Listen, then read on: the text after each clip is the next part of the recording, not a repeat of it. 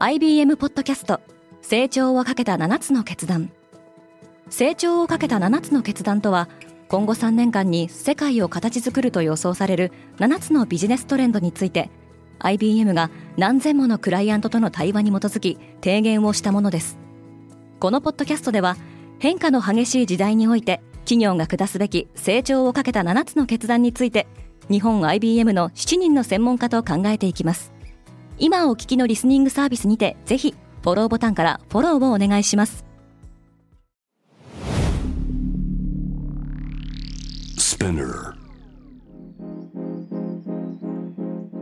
おはようございます。平野真由です。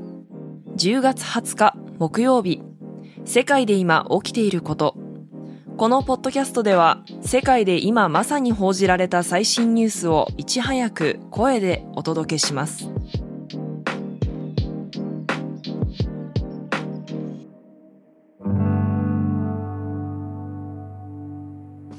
ウクライナ4州を戦時体制に移行。ロシアのプーチン大統領は一方的に併合を宣言したウクライナの4つの州に戒厳令を敷く大統領令に署名しました。ロシアによる戒厳令の導入は1991年のソ連崩壊後初めてで、ウクライナの反撃が続く中、戦時体制に移行させることでロシア軍の統治体制を強化させます。サウジアラビアとアメリカの間で緊張が高まっている。サウジアラビア政府に批判的なツイートをしたアメリカ人が、禁錮16年の刑を言い渡され、アメリカ国務省が抗議をしました。サウジ側が事前の連絡なしに日程を前倒ししたため、アメリカの当局者は量刑言い渡しに立ち会えませんでした。これに先立ちアメリカは、OPEC 石油輸出国機構と OPEC プラスが原油の大幅な減産を決めたことを受け、主要メンバーであるサウジとの関係を見直す考えを表明しており、両国の緊張が高まっています。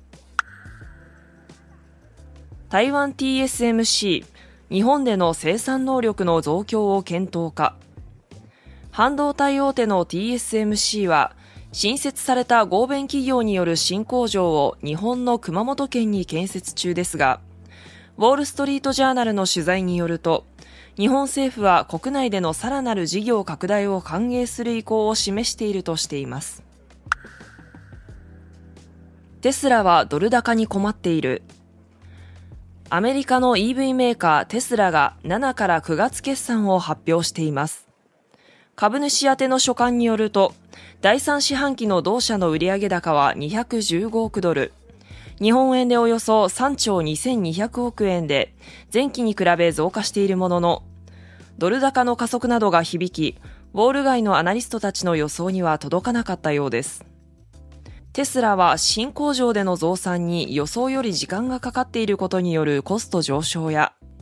出荷に関する問題が解決していないことを挙げています。同社の株価は決算発表後、時間外取引で下落しています。アマゾンは火災保険も売りたがっている。アマゾンがイギリスで火災保険の比較サイトを立ち上げます。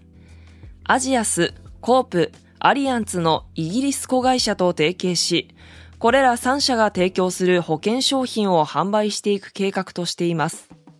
イギリス市場では保険販売のポータルサイトはすでに4大大手によって占められており、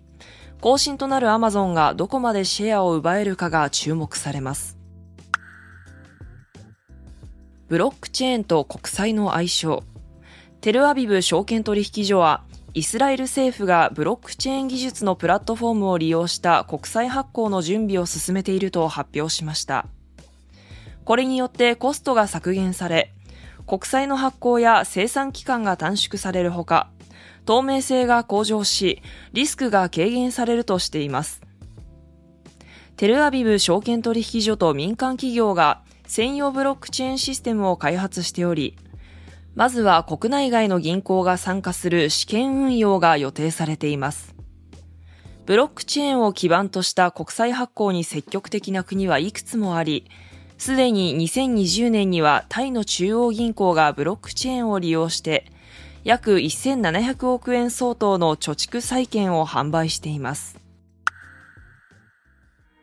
今世界で起きているニュースをいち早く受け取りたい方は、デイリーブリーフをぜひ、Spotify、Apple Podcast、Amazon Music などでフォローしてくださいね。平野真由でした。今日も良い一日を。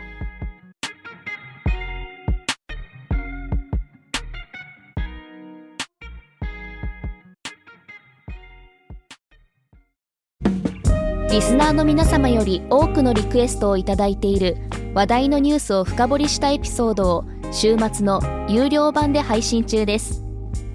今なら1ヶ月無料トライアルを実施中。詳細は概要欄に記載しています。